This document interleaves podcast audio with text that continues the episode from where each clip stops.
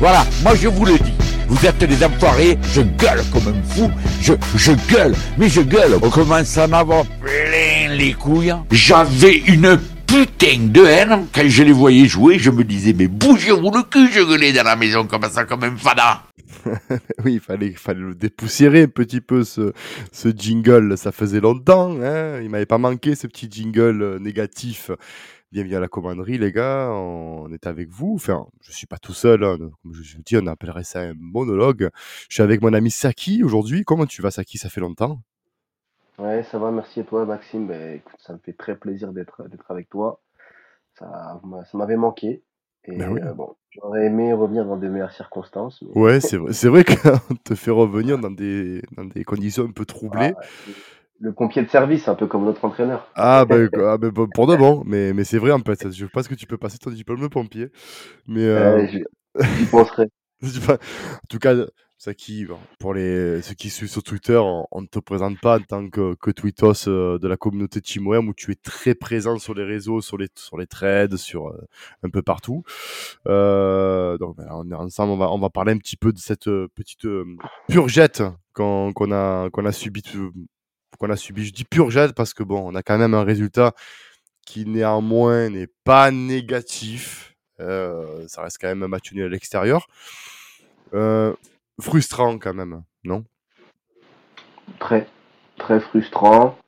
Euh, j'ai envie de dire que quand on quand on regarde un petit peu le contenu de la rencontre et qu'on termine sur ce score de parité, on est emmené deux fois, deux fois au score. Et si ma mémoire ne me trompe pas, je pense qu'on n'a pas réussi à tenir l'avantage plus de trois minutes dans le ah match. chaque, fois qu'on a, chaque fois qu'on a marqué, c'est quand même, c'est quand même très compliqué. Et, et peut-être qu'on en discutera, mais il y a quand même, il y a quand même un problème sur le plan mental avec cette équipe. Très très compliqué. Ça fait un moment. On l'a vu contre Metz, on l'a vu contre Monaco. Je veux dire qu'on est dans une dans une très très mauvaise spirale et euh, c'est pas possible. C'est impossible euh, de poursuivre comme ça.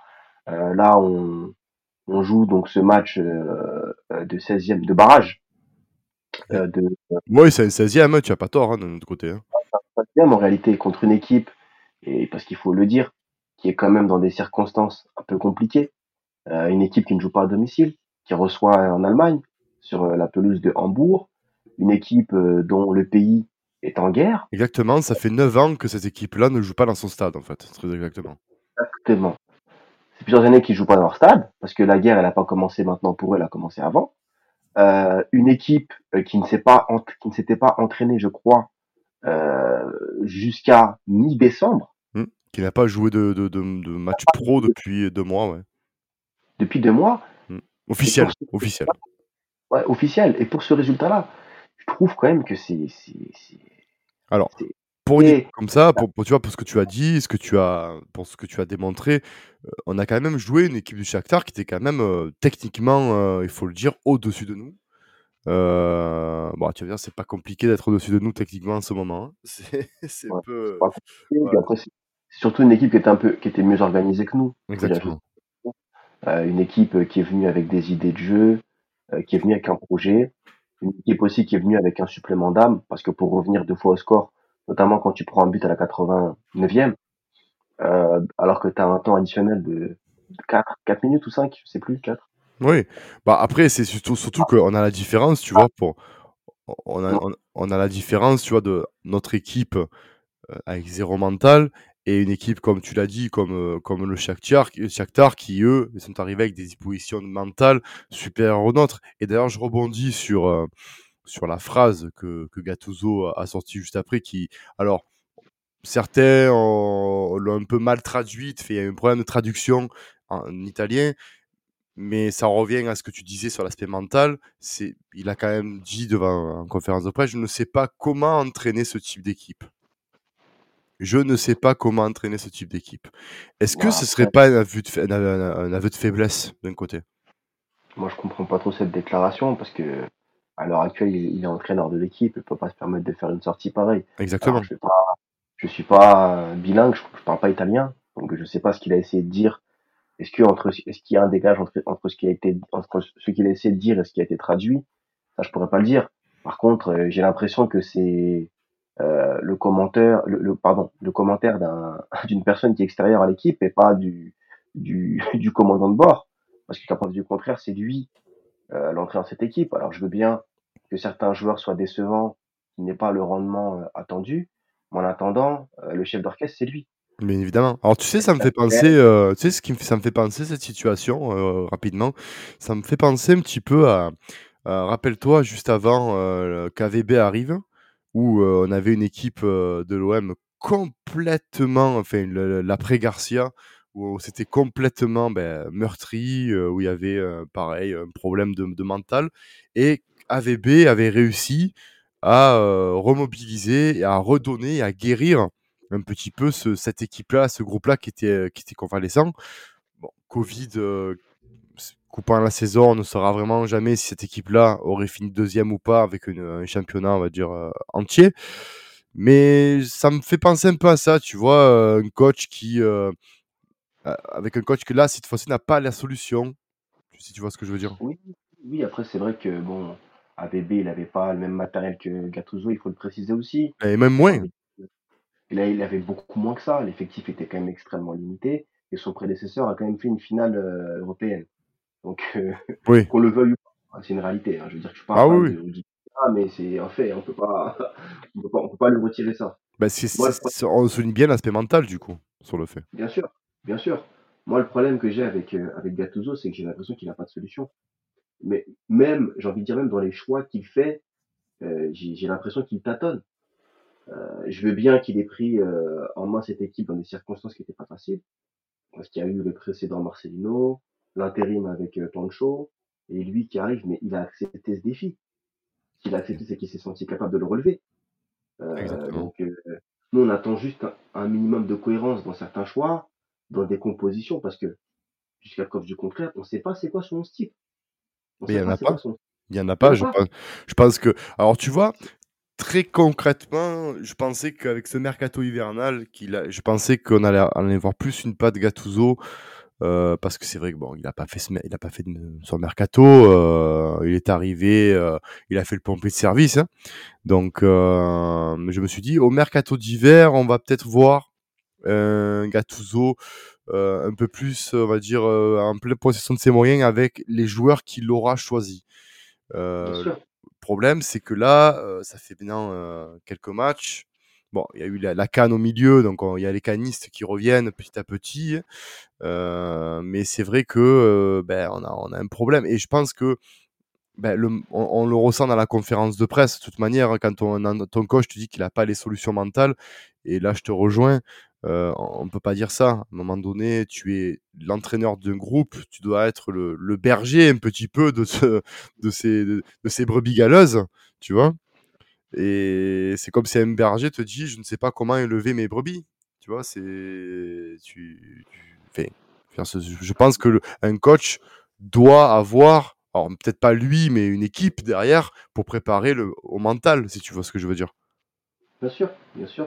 C'est pour ça que, que moi je peux, je peux, je peux comprendre à la rigueur que, enfin je peux comprendre, je peux concevoir parce qu'il y a tous les coachs n'ont pas forcément, on va dire les mêmes qualités, les mêmes niveaux sur le plan tactique ou autre.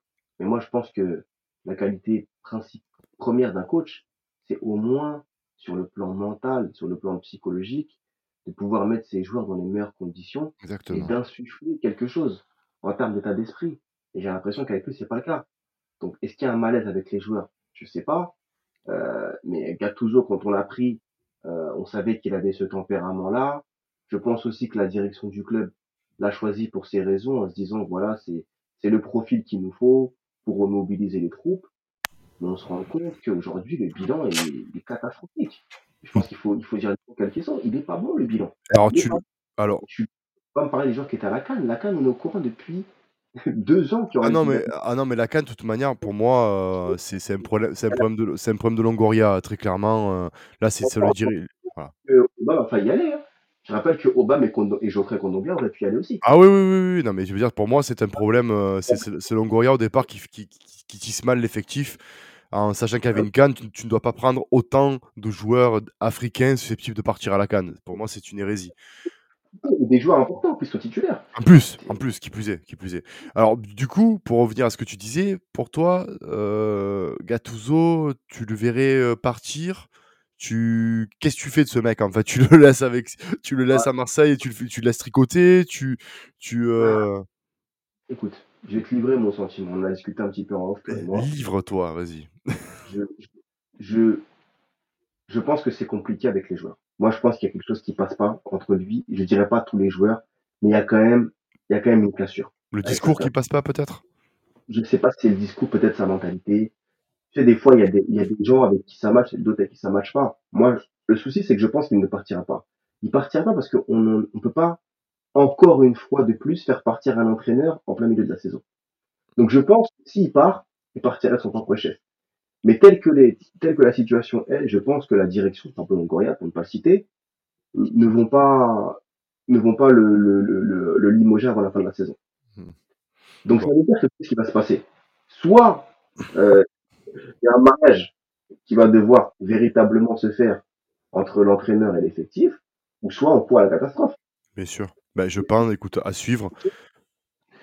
À Il nous suivre. reste beaucoup de temps, parce que le match retour contre euh, le Shakhtar, pour moi, pour moi, on doit le gagner. Oui, D'ailleurs, je dirais quand même qu'on doit le gagner. En Ligue 1, certes, on est dans une très très mauvaise passe, avec des résultats qui sont extrêmement décevants. Mais cela dit, on n'est pas pas largué. Pour les places européennes. La Ligue 1, c'est la Ligue 1. Donc, hormis la première place qui est dévolue à- au club de la capitale, euh, tout le reste, euh, c'est jouable. Ah non, mais complètement. Après, il nous faut, il nous faut ce, ce supplément d'âme, ce, ce, Voilà. retour de ce mental. Il y a eu une, très rapidement une, une déclaration sur Aubameyang, un petit coup de gueule en disant qu'ils, peuvent mieux faire, qu'ils, euh, qu'ils sont, euh, qu'ils, qu'ils ont le niveau pour bien faire, que si s'ils peuvent, euh, ils- s'ils veulent, ils peuvent. Donc c'est vrai que c'est important pour moi qu'un joueur de son, son, charisme et de sa son, son expérience euh, prenne un peu ce côté, ce, ce leadership qu'on manque cruellement depuis des années. On manque vraiment de, de, de leaders depuis. C'est, fou de pas recruter des gens euh, capables de te remobiliser. C'est, pour moi, c'est un peu, euh, un peu, on va dire, euh, paradoxal. Parlant de paradoxe, tu vois, on va venir sur euh, ben, encore une affaire où notre cher et tendre Pablo euh, est, est au milieu. Euh, Stéphane Guy, donc du coup, qui, je sais pas si, cher auditeur, vous êtes au courant, je pense que oui, qui, donc, pour clarifier, qui accuse, on va dire, sans l'accuser, mais qui quand même accuse Pablo Longoria de s'être enrichi euh, au détriment de, de- du club.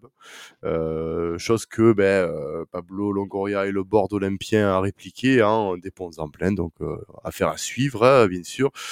Euh, Pablo Longoria, du coup, qui porte plainte contre Stéphane Guy. Ce qui était rigolo, c'est que c'est même Stéphane Guy qui euh, nous euh, nous commentait le match hier, donc ça devait être sympa pour pour ce brave Stéphane Guy qui va se retrouver au tribunal euh, à cause de l'OM et qui derrière commentait le match pour, du, club qui dont il est au, tribunal. C'est un petit bisou, tu vois, c'est rigolo, ça m'a fait rire. Euh, C'était rigolo. Signature aussi, petit, côté sympathique aussi, parce que l'actualité est sombre, on va éclaircir un peu tout ça. Euh, Gaël Lafont, euh, qui fait partie avec Enzo Sternal, de toute manière, des, plus gros prospects du club, qui signe professionnel. C'est officiel hein, depuis quelques heures. Donc on lui souhaite une bonne réussite à, à ce très jeune joueur, en espérant qu'on qu'il puisse euh, ben, dire sortir et finir pro et avoir le même, la même carrière que Camara, que Nasri, et que, et que Simakan, mais sauf que Simakan n'est pas passé par l'OM, mais bon, voilà, tous ces grands, euh, tous ces, tous ces joueurs. Hein? Bogossian, je disais. Ouais, voilà, ouais, voilà, tu vois, Cantona, enfin, tu vois, tous ces grands joueurs, euh, en espérant que euh, ça soit une, une belle trajectoire et que l'OM euh, lance un peu plus les jeunes, ça serait, ça serait pas mal, je pense. Euh, du coup, on va passer à un sujet aussi, Saki, qui, ben, qui me, on en a un petit peu parlé en fait en préambule avant de parler du match de Brest. Euh, Est-ce que cette équipe est-elle encore, on a peut-être inventé un terme à la commanderie ou peut-être que ça a été déjà inventé ailleurs, mais est-ce que cette équipe est encore coachable? Est-ce que demain, on va, spéculer, mon poulet, demain, euh, se casse et on te met un José Mourinho. par exemple, hein, est-ce que, même avec un meilleur entraîneur, tu pourrais coacher cette équipe-là? Est-ce que tu pourrais en faire quelque chose? C'est une bonne question. Après, euh, je, vais, je vais commencer par parler de l'équipe. Pour moi, j'entends. En fait, moi, ce qui me pose problème dans, dans le microcosme marseillais, pour ne pas dire euh, les supporters de de Marseille, euh, c'est que à chaque fois que l'équipe enchaîne des mauvaises performances, on a l'impression que nos joueurs, c'est les pires joueurs qui ont jamais existé. Et quand on fait deux bons matchs, on a les meilleurs joueurs de l'histoire. Moi, je vais dire que on n'a pas, la- on n'a peut-être pas la meilleure équipe d'Europe, c'est sûr et certain, mais je pense qu'on a de bons joueurs. Ah. Globalement, il y a de bons joueurs à toutes les lignes dans cette équipe. Donc, je pas, par exemple, bah, c'est bien parce que ça me permet d'anticiper une transition sur le match de Brest. Est-ce qu'il y a des supporters de l'Olympique de Marseille qui aimeraient échanger notre effectif contre celui de Brest? Ah, Je pense pas, non. Je pense pas. Pourtant, Brest, ils sont quatrième. Mmh. Quatrième à un point du troisième et à deux points du deuxième. Donc pour moi, le problème déjà, euh, c'est pas l'équipe, c'est pas l'effectif. Le problème, euh, c'est pas non plus de est-ce que l'effectif est coachable ou pas. L'effectif est coachable. Le problème, c'est euh, que euh, il faut euh, retrouver, j'ai envie de dire, un état d'esprit qui est en adéquation avec les ambitions du club et que l'entraîneur doit incarner cet, état d'esprit, pardon, et qu'au-dessus de lui aussi. Parce que j'ai envie de dire que le sujet, c'est pas juste les joueurs et l'entraîneur, c'est toute la politique sportive du club, Exactement. le sujet, à un moment donné. Donc Exactement. je pense qu'il faut un environnement sain pour que ça, pour que les choses puissent euh, fonctionner dans ce club. Alors je vais pas rentrer dans beaucoup de choses, mais il faut qu'il y ait un minimum, un cadre, un minimum convenable pour qu'on puisse euh, euh, aussi, euh, j'ai envie de dire, rêver sur le terrain. Euh, tu parce que j'ai envie de dire que nous, il y a ce qu'on voit à la télévision. Oui, il y a plein de choses euh, il y a, bien sûr. Alors, après, peut-être qu'à minima, hein, il devrait faire peut-être venir un, un préparateur mental, tu vois, mais il se ferait des sous, je pense, le préparateur mental. Moi, je, je, c'est une idée. Ah, je ben, pense que c'est une idée. Parce eh ben, que moi, je, je vais, je vais être très, si on finit pas dans le top 4, avec cet effectif-là, pour moi, c'est un gigantesque échec. bah, de toutes les manières, euh, déjà, tu, fais, tu pars mal la saison. Donc après, euh, si déjà tu finis européen cette année, euh, déjà tu peux sabrer le champagne, déjà, pour moi. hein. Si tu finis- Non. Mais clairement, si tu finis européen, moi, je vais, je vais être très honnête. Hormis le PSG au match aller où on, a, on prend ce 4-0, Parce on qu'on n'a pas joué. C'est pas pour faire une excuse, mais il y a des circonstances particulières autour de ce match. J'ai pas envie de dire qu'on aurait gagné. Ça, Non, on n'a pas, on n'a pas joué. On n'a pas joué. je pense qu'on aurait, on aurait pu peut-être perdre sans être ridicule comme on l'a été euh, dans ce match-là. Mais sinon, tous les autres, il n'y a aucune équipe où j'ai senti que les, les, les- en face c'était largement au-dessus de nous. Nice, tu perds là-bas, mais tu aurais pu gagner aussi. Exactement. Tu dois jamais perdre, ni à l'aller ni au retour. Euh, je veux dire que Brest, tu gagnes à l'aller, Mhm. je vois. Avec ce but de Unai, euh, je crois que c'est un des premiers matchs de, de, de, de- cette, cette magnifique frappe à l'époque du 4-4-2 de Marcelino. Donc j'ai envie de dire que on a vu de belles choses avec cette équipe. Moi, ce qui me fait espérer, c'est qu'on a vu de belles choses. On sait que c'est une équipe capable de jouer. C'est une équipe qui est capable de nous procurer des émotions. On aimerait un petit peu, j'ai envie de dire, de régularité dans les performances. On aimerait aussi que l'entraîneur, c'est Gattuso en l'occurrence, qu'on puisse comprendre c'est quoi ses idées de jeu. Moi, il y a des entraîneurs que j'ai appréciés, d'autres que j'ai moins appréciés. Mm. Mais après, alors après, tu vois, pour, pour, pour, apporter ce que tu as dit, euh, on a fait l'émission avec Robert Pires euh, il n'y a pas si longtemps que ça. J'espère que tu l'as vu, Saki, parce que je vais t'engueuler sinon. Mais, euh, mais tu vois, et, et- et Robert Pires nous a dit quelque chose qui était très juste par rapport à ça. C'est sur l'intelligence des joueurs, qu'il fallait arrêter de, de penser que, euh, d'arrêter de, de- de toujours s'en prendre à des coachs, que les joueurs de foot aussi doivent être intelligents, doivent faire preuve de cette intelligence. Ce sont des professionnels. Et que oui, il faut qu'on sente que, enfin, il faut que le joueur se sente aimé. Il faut qu'on fasse confiance aux joueurs. C'est vrai qu'il y a des joueurs, je pense par exemple à Iliman Ndiaye, c'est un peu compliqué en ce moment pour lui. euh, et c'est compliqué pour lui peut-être de faire des prestations parce que ben, il a peut-être moins d'amour que Aubameyang, par exemple. Mais, euh, mais tu vois, à la base, ce sont des joueurs professionnels de football. Et même si, euh, on va dire, le coach, il y a une, on va dire, il y a quelque chose qui est pas bon avec le coach, mais la saison, c'est toi qui l'as fait, Coco, parce que le coach, l'année prochaine, il s'en va. Et du coup, euh, tu vas te retrouver toi tout seul sans Europe et, euh, et, et sans peut-être point de chute à aller l'année prochaine. Tu vois ce que je veux te dire? Ouais, mais Donc- je suis d'accord, avec toi, Maxime. Voilà. Pour te, pour te répondre, parce que tu as parlé d'Imendi Limanenga, on pourrait parler de Naï et d'autres joueurs qui sont critiqués, et c'est pas pour les dédouaner. Oui, effectivement, euh, les joueurs ont leur part de responsabilité, Complètement. parce qu'ils peuvent prendre des initiatives, Oui. euh, ils peuvent aussi, euh, j'ai envie de dire, euh, euh, montrer euh, tout simplement ce dont ils sont capables sur le terrain et donner le maximum d'eux-mêmes. Ça, ça, c'est, ça, je, je suis d'accord. Maintenant, euh, il faut aussi que les joueurs soient utilisés correctement. Et oui. Tu veux pas prendre des joueurs, par exemple Inimananga, je suis obligé d'en parler, j'en ai parlé plusieurs fois. Euh, ça n'excuse pas certaines mauvaises performances qu'il a pu faire, mais ça permet de comprendre le contexte. Quand tu sais qu'Inimananga n'est pas un joueur de côté, mais que tu passes ta vie à le mettre sur un côté, Ah oui. ça marchera pas. Ouais, mais parce que. Parce peut-être que... une fois où il va falloir mettre dans, ses- dans, dans les meilleures dispositions. Ouais, mais c'est ça parce que. Quand, parce quand il a été repositionné dans l'axe, tu te rappelles Maxime, en 3-5-2, qu'il a commencé à jouer second attaquant, ou qu'il a commencé Ah, parfois à jouer derrière, derrière les Très attaquants. Très, On a vu que c'était, très différent. Ah oui, complètement. Voilà. Mais après, Quand tu prends Un jour il joue sur un côté, un jour il joue, un jour il joue 6, un jour il joue, euh, on sait pas quel poste il joue. Il est milieu de terrain, il est hybride, il joue plein de postes en même temps. Mais à un moment donné, tu peux pas dire que moi, je pense que tous ces joueurs-là, on peut leur reprocher des prestations individuelles décevantes, mais ça doit- mais dans un dans un cadre collectif, il faut qu'ils puissent s'exprimer exactement. Mais Donc, euh, tu- dire que tu me disais, est-ce que demain, est-ce que si tu ramènes Mourinho, ça va? Je, je dis pas un tel ou tel coach. Moi, j'ai juste que Mourinho ou pas, juste un coach qui a une idée de jeu, un projet, un projet que, le, que, que, que- que les, que les joueurs comprennent et des joueurs qui sont mis à leur place ou au moins dans des dispositions qui peuvent leur permettre Alors, de performer.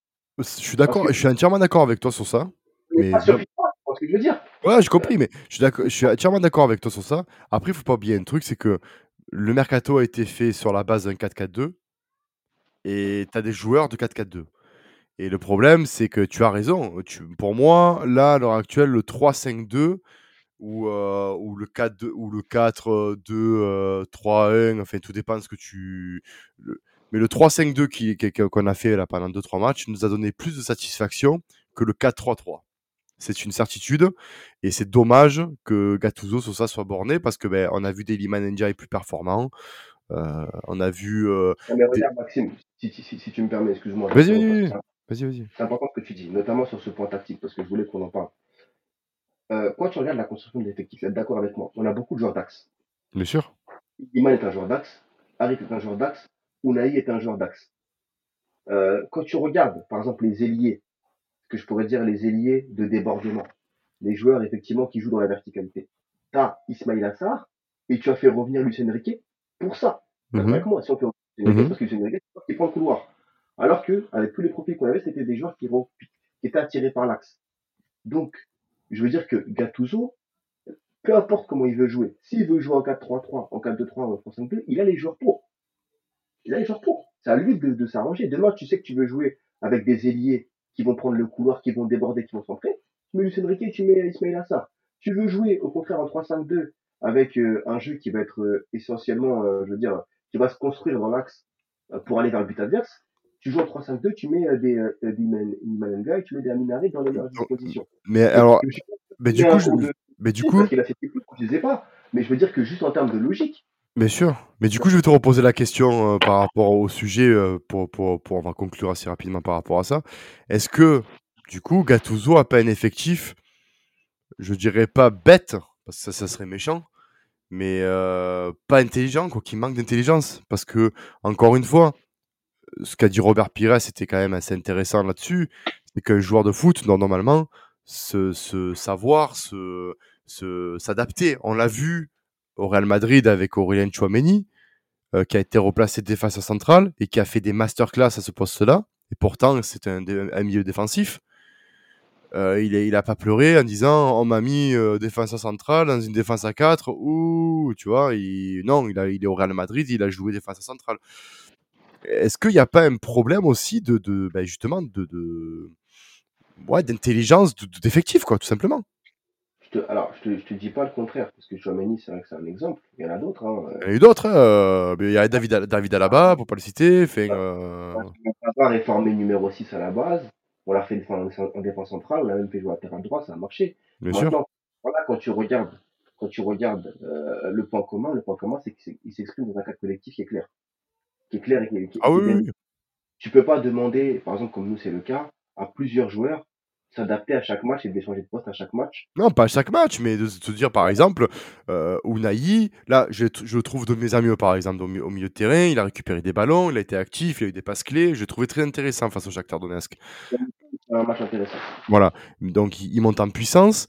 Mais tu vois, par exemple, peut-être arrêter là, dans ce club-là de pleurer euh, et de dire oh, on joue pas dans un, dans un schéma qui nous convient. Non, peut-être que c'est les joueurs, aux joueurs aussi, à s'adapter aux exigences du coach. Parce que à un moment donné, euh, je- les jou- la responsabilité de Gattuso, elle est certaine, mais les joueurs, pour moi, le sont également. Je, je suis pas en train de dédouaner totalement les joueurs. Ah oui. Je suis en train de dire que ce, que ce soit les joueurs ou, les coachs, ou le coach, il faut que un calcul collectif, le collectif, il n'existe pas pour l'instant. Va Mm. Il va falloir le créer à partir des idées du coach et à partir de ce que les joueurs vont mettre en pratique. Parce qu'effectivement, le coach, c'est le chef d'orchestre, mais après, c'est les joueurs sur le terrain qui sont censés euh, retranscrire euh, sa philosophie euh, euh, sur euh, le, le, le, le jeudi euh, ou le week-end. Euh, donc, euh, je suis d'accord avec toi que la responsabilité est partagée. Mais il faudrait, il, il faut juste qu'on puisse avoir une feuille de route. On n'en a pas, Bien sûr. en fait. Mais, mais- à un moment donné, je veux dire que euh, Chouameni, il peut jouer en défense centrale parce qu'il sait que quand il joue au Real de Madrid, que ce soit le coach qui dit, c'est clair, les joueurs ils vont sur le message et sur le terrain, c'est retransmis. Donc lui, à rigueur, il est, il est, il est dans un contexte, c'est positif, mais c'était pas la comparaison parce que c'est vrai que on a beaucoup de. de... Mais j'ai envie de te dire que même le coach, parce que, euh, admettons, on va prendre un joueur dont tout le monde parle, Iliman qui, effectivement, est décevant depuis un moment, il n'y a pas de souci. Malgré le fait qu'il joue pas à son poste ou autre. À, à un moment donné, euh, je veux dire que si le joueur, il continue d'être décevant, pourquoi continuer à l'utiliser? Non, mais parce que peut-être que tu n'as pas le choix. Joueur, moi j'aime beaucoup le joueur. Après, c'est vrai que ça a été, ça a été suspendu. Peut-être que si ça n'est pas suspendu, peut-être que c'est lui qui rentre. C'est une possibilité. Bah oui. Euh, je pense même que c'est pour ça que Lucien Enrique commence le match. Bah, mais écoute, déjà, on va voir contre euh, notre prochain adversaire, et c'est pas des moindres, parce qu'on on joue quand même ben, le quatrième du championnat, hein, la surprise du championnat. J'ai envie de dire notre, no- no- un club qui ursupe, us- ursupe, j'arrive pas à le dire, mais tu as compris. un club qui prend notre place, parce que normalement, euh, je pense que logiquement, c'était l'Olympique de Marseille de finir dans les, dans les cinq premiers, mais bon, bravo aux Brestois de, de se retrouver à, à cette place-là. Euh, on devait avoir Saki, un invité, euh, Yann de, de Brest On Air, qui, euh, qui, qui n'a pas pu venir, donc euh, peu, un peu comme nous, il y a eu un petit peu de, on va dire, de- d'absent. donc, euh, mais ils a fait quand même l'amitié, euh, parce que c'est pas la première fois qu'il est chez nous, de nous lâcher quelques petits messages vocaux pour nous parler de, leur club. Euh, en premier lieu, j'avais posé comme question à Yann très rapidement dans quelles conditions le, stade brestois euh, va, euh, va recevoir l'Olympique de Marseille. Euh, donc on va, on, on va l'écouter, on réagira après. Parce que c'est un match au sommet, un match presque pour l'Europe. Et c'est fou de dire ça quand on dit supporter brestois, il faut, faut quand même rester dessus. Alors, dans quelles conditions Brest va recevoir Marseille ce dimanche? En fait, il y a deux manières de voir les choses pour aborder ce match. La première est finalement assez pessimiste. Euh, Brest n'a pas gagné trois matchs. Brest reste sur son plus mauvais match de la saison, qui plus est face à Clermont, lanterne rouge. Et Brest va avoir trois absents notables, à savoir le gardien Marco Bizot, suspendu, le défenseur Lilian Brassier, dont la suspension devrait être confirmée ce jeudi, et le milieu de terrain Madi Camara, qui est lui-même suspendu. À cette équation, on rajoute aussi la suspension de la tribune Quimper, euh, qui est le siège des groupes ultra de Brest, donc une ambiance peut-être un peu plus, plus timorée. Mais l'autre vision, l'autre manière de voir les choses, elle pondère tout ça. Alors, certes, Brest ne gagne plus depuis trois matchs, mais Brest est invaincu depuis 10 matchs en Ligue 1. Les trois derniers matchs euh, en question, c'est quand même un déplacement au Parc des Princes, où tu reviens avec un match nul de partout qui est tout à fait logique. Euh, c'est une réception de Nice, match nul 0-0 dans un match où tu as quand même les plus grosses occasions et où tu as presque des regrets. Et euh, le dernier, donc c'est le 1 face à Clermont, dans un match que certes tu rates, mais qu'en fait tu gagnes si tu as un arbitrage correct. Donc, euh, alors assez surpris quand même de euh, Saki de sa réaction parce que je m'attendais quand même à ce qu'un club comme ça qui performe euh, nous reçoive un peu confiant, tu vois? Oui, après, je pense que c'est surtout parce que l'Olympique de Marseille reste l'Olympique de Marseille. C'est-à-dire que même, nous, même si nous, on a la vision supporter, euh, dans, chez les adversaires, hormis effectivement certains, certaines équipes euh, avec lesquelles il y a une rivalité euh, ou autre, mais quand c'est des clubs comme Brest, euh, surtout que euh, Brest c'est pas une équipe qui, qui s'en sort face à nous quand on les rencontre. Exactement. ils aiment bien venir gagner au Vélodrome par moment. J'ai déjà assisté, donc je peux dire que voilà, ça, ça peut tourner dans un sens comme dans l'autre. Mais je pense que quelque part ils savent que l'Olympique de Marseille c'est un club endormi et qu'ils n'ont pas envie d'être le club chez qui on va se réveiller. Après, si, après si, tu, si on reprend les propos de Yann, ils n'ont pas gagné depuis trois matchs. Euh, il ils pensaient pas jouer, dire ça, mais ils jouent quand même l'Europe. Ils peuvent pas se le cacher, comme il m'avait expliqué. Euh, et c'est peut-être aussi, et, on, le fait souvent d'ailleurs, d'être des rampes de lancement de certains clubs. Et c'est vrai que si, au niveau comptable, on, ne gagne pas, parce que Brest, là, il faut quand même qu'on recontextualise, on est huitième au classement à 30 points, et Brest est quatrième à 37 points. Donc on a 7 points de retard pour la qualification directe pour l'Europa League, euh, ce qui ferait te mettre la quatrième place à 10 points si tu ne gagnes pas. Ah, par contre, je suis d'accord avec sa première phrase. Je pense que c'est un match au sommet pour l'Europe. Ça, je suis d'accord avec lui. Euh, dans le sens où euh, un mauvais résultat de notre part ou un mauvais résultat de leur part peut déterminer la suite de la saison. Exactement. Alors, on va continuer. oui, tu disais, pardon, je t'ai coupé. Non, je disais que euh, un mauvais, le, résultat de ce match va être très important pour la suite de la saison et pour la lutte pour une place européenne. Exactement. Euh, on va continuer donc du coup sur euh, le, message de Yann où j'aurais demandé principalement quels sont les, points forts de l'équipe du coup qui performe. On l'écoute. Mais dans tous les cas, en fait, c'est ça la grande force de Brest. Certes, il y a quelques individualités comme Pierre Lesmelou et Romain Del Castillo qui se démarquent, mais c'est un projet collectif qui fonctionne. C'est ça la grande force de Brest projet qui s'appuie sur un pressing haut, qui s'appuie sur un pressing assez intense, euh, sur une capacité à être vraiment sur tous les seconds ballons, quelle que soit l'équipe en face, et à apporter du danger dans tous les secteurs de jeu. Va pas se mentir non plus, Brest c'est pas une équipe qui révolutionne le football, c'est pas le hurrah football en permanence, mais en fait j'aime bien dire que Brest, ce Brest-là, c'est une équipe qui sent les matchs, une équipe qui sait quand ralentir, qui sait quand accélérer, qui sait quand maîtriser le tempo, le ralentir, et qui à l'inverse sait aussi comment le rendre un peu fou, comment le débrider, comment l'entamer. Et c'est d'autant plus le cas à domicile. Alors, on a, on va dire, un petit point d'observation de, de, Yann, une équipe qui, euh, justement, qui est basée sur euh, ben, le mental, on va y venir après, mais c'est un groupe avant tout. Bien sûr, c'est une équipe, euh, c'est une équipe qui est quand même là en Ligue 1 depuis plusieurs saisons. Exactement. et qui a revu à la hausse ses ambitions. Parce qu'effectivement, quand on arrive dans l'élite, en venant du championnat de, la division inférieure, la première idée, c'est de se maintenir. Une fois qu'on a, a réussi à se maintenir plusieurs saisons de suite, l'idée suivante, c'est de commencer à performer. C'est vrai. Et je pense que là, ils sont en train de réaliser une saison qui, de leur point de vue, alors j'ai pas tous leurs antécédents, mais qui, qui pourrait être historique s'ils vont en Europe. Ah ben oui.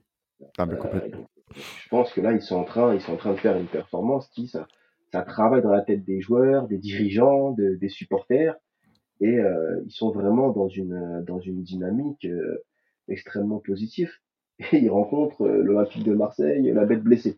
Ouais, ben c'est ça, la bête, la bête blessée, ou si tu veux, le, peut-être le réveil de l'ogre, qui j'espère, qui j'espère que du côté du stade Francis Leblay là-bas, j'espère que ça sera le cas. Euh, on va finir du coup avec le, le donc ce, message de, de, Yann qu'on remercie encore. Euh, et il a bien résumé, et je trouve que même il a, euh, sans le vouloir, je pense, il a bien résumé aussi le, le on va dire le, l'OM du moment en parlant de son équipe, mais en même temps, il a quand même résumé l'OM du moment. On écoute et on en débriefe après. En fait, c'est un peu ce sentiment qu'on a depuis le début de saison, quel que soit l'adversaire, que ce soit des adversaires de bas de tableau, que ce soit des adversaires de haut de tableau, même si pour l'instant on gagne assez peu face aux premières équipes, on n'a aucun match honteux cette saison, sauf peut-être le match nul clairement la semaine dernière. Brest a toujours montré un très beau visage, même match aller au Vélodrome où on perd, mais on l'a un peu en travers de la gorge. C'est-à-dire qu'un match nul serait, à notre sens, plus logique Marseille avait eu beaucoup de réussite, c'est aussi une force. Et peut-être ça, finalement, la différence fondamentale entre Brest et Marseille. J'aurais tendance à dire qu'il y a plus de talent à Marseille, qu'il y a beaucoup, il y a beaucoup de joueurs qui individuellement n'ont pas fait des différences. Mais pour pas mal regarder euh, l'OM ces derniers temps, j'ai l'impression qu'il y a un manque de cohérence globale. Là où Brest, c'est l'inverse. Certes, il y a quelques joueurs qui ont du talent, c'est assez évident. Mais c'est pas non plus des joueurs qui marchent sur la Ligue 1 et qui sont voués à des grandes carrières européennes. Je peux me tromper, mais je pense pas. Par contre, euh, Brest, à Brest, l'équipe, elle sait ce qu'elle fait, elle sait ce qu'elle peut faire et elle sait ce qu'elle doit faire. C'est ça la différence fondamentale avec un Marseille qui est certes pétri de talent, mais qui souvent a l'impression d'être perdu sur le terrain où on comprend pas trop le projet. À Brest, les choses sont très claires. Donc je pense qu'il n'y a pas besoin d'en dire plus. en fait, j'aime beaucoup ce, qu'il vient de dire parce que c'est il, vient de retranscrire tout ce que je pense par rapport à notre équipe. C'est ça. Et ce que, en fait, on fait penser à l'échange qu'on est en train d'avoir ensemble depuis le début de, euh, de l'émission, où, euh, où je, te, je te parler beaucoup de cohérence au niveau, au niveau de l'équipe, parce que moi j'ai toujours dit que le problème, ça n'a jamais fait de talent. Dans cette équipe, je veux dire à l'échelle de la Ligue 1, qu'on se bien à l'échelle on sait qu'on n'est pas un cadre européen, mais à l'échelle de Ligue 1, on n'a jamais fait de talent. Si le championnat se jouait sur le talent, ce serait dans le, dans le top 4, top 3, top 4 de la Ligue 1. Facile. Sauf ah que le football, c'est le terrain aussi. C'est le terrain, c'est les idées, c'est l'envie, euh, c'est comme il a dit, la cohérence. Il faut que tout soit cohérent, il faut que, il faut qu'il y ait des idées, il faut qu'il y ait une logique, il faut qu'il y ait une, euh, une philosophie. Et je pense que Brest, pourquoi ça fonctionne? Après, je pense qu'il est, il y a beaucoup d'humilité chez nous parce que je pense qu'ils ont quand même certains jours qui sont quand même assez intéressants quand même. Voilà. Donc euh, je dirais pas, effectivement, je pense qu'on a un meilleur effectif que Brest sur papier, mais je pense que sur le sur le papier, ils ont aussi euh, ils ont aussi une équipe avec des joueurs assez, assez séduisants. Parce que tu peux pas être euh, aussi haut dans le championnat si t'as pas quand même un minimum de, de de joueurs qui savent produire de Oui, mais après après il l'a dit, c'était c'est c'est un mental, c'est une cohésion, c'est un groupe, c'est c'est pas une des individualités. On a un un Les Melou qui, qui, qui performe, cette année en Ligue 1 et qui est un peu le leader de ce de cette équipe. Donc c'est c'est, c'est un tout. Nous à Marseille, si tu on a beaucoup voilà, on a beaucoup on a beaucoup d'individualités, mais on on n'a pas une on n'a pas de cohésion d'équipe parce que ça fait euh, 3 ans, 4 ans que l'équipe elle change parce qu'il n'y a pas de vision à long terme et pas de continuité. Non. Que tu, tu, tu prends l'entraîneur qui vient sur le de jeu, tu le remplaces par un entraîneur qui jeu inverse, et chaque saison tu reprends, tu reprends la même chose. Et là on est passé d'autre étape, c'est vraiment l'entraîneur n'est quand même pas la saison, tu le remplaces en cours de saison. C'est-à-dire que là on a connu trois coachs cette saison. Marcelino, Pancho qui a fait un intérim, mais ça a quand même, il a quand même été coach du club pendant le temps de, l'espace d'un match au jeu, c'est pas possible. Et a toujours qui arrive euh, encore avec euh, avec une autre euh, avec une autre, une autre, une autre idée du football. donc j'ai envie de dire qu'à un moment donné, si on se pose pas qu'on se dit pas, voilà, notre ambition, c'est ça, les moyens pour y arriver, c'est ça, les ressources, elles sont là, et on va essayer de mettre tout ça en musique pour pouvoir donner quelque chose euh, j'ai envie de dire, euh, euh, qui rentre dans un cadre bien défini et pour atteindre le but qui est le nôtre, on continuera à être sur le cours internet. Bien sûr. Voilà, ça, ça, ça sera les montagnes. Bah, écoute, on verra ce week-end, on verra dimanche. Euh, si l'Olympique de Marseille va se, notre club va se réveiller et va enfin prendre la, euh, comprendre les. un peu de bonheur, ce qu'on réclame en tant que supporter. Exactement. Si tu as un pronostic à donner, mon petit Saki, dis-moi. Bon, allez, on va être optimiste. Moi, je pense qu'on va gagner. Oui. Euh, je vois un match un petit peu fou. Et euh, je pense qu'on va encaisser des buts, je pense qu'on va, on va plus marquer qu'on va encaisser. Je vois gagner 3-2 sur le terrain de Brest. Avec un petit but de Faris? Avec un petit but de, avec un doublé de Faris même. Un doublé de Montbagna, carrément. On y va. Moi, je le sens bien, ces, petits joueurs là. Allez, bah écoute, euh, moi je sais pas, moi je vois bien le, je vois bien le, le, le 2 1 Moi je vois bien le 2-1. Le, les équipes qui. Ouais, 2, oui, 2-1 pour nous, bien sûr. Je vois ah, bien le 2-1. Euh, un petit sursaut d'orgueil. Euh, première mi-temps de feu. Et deuxième mi-temps un peu plus poussif, mais je nous vois bien gagner là-bas. Parfait. Ouais. Écoute, moi, ton conseil, je prends. Bien sûr. Écoute, Saki, ce fut un plaisir hein, de, de refaire des podcasts avec toi. J'espère qu'on aura l'occasion d'en faire encore et avec un peu plus de monde. euh. Plaisir et et merci pour l'invitation. Bah, y a aucun problème, tu sais que tu es, tu es un peu chez toi ici. Nous, on se retrouve, euh, bien sûr, ben, à chaque événement. à- Retrouvez-nous maintenant, on a la chaîne YouTube, les gars. Bien sûr qu'on a la chaîne YouTube. Et d'ailleurs, n'oubliez pas, et n'oublie pas, Saki, n'oubliez pas, les gars, d'appuyer, hop, petit pouce bleu, petit abonnement. On, est partout. Donc, on est sur Apple, on est sur, Spotify, on est, on est partout. Vous pouvez nous écouter de partout. Et tu me fais le cliquage abonnement et tu fais pas chier, d'accord? Sur ce, allez l'OM. Ciao. Allez, l'OM.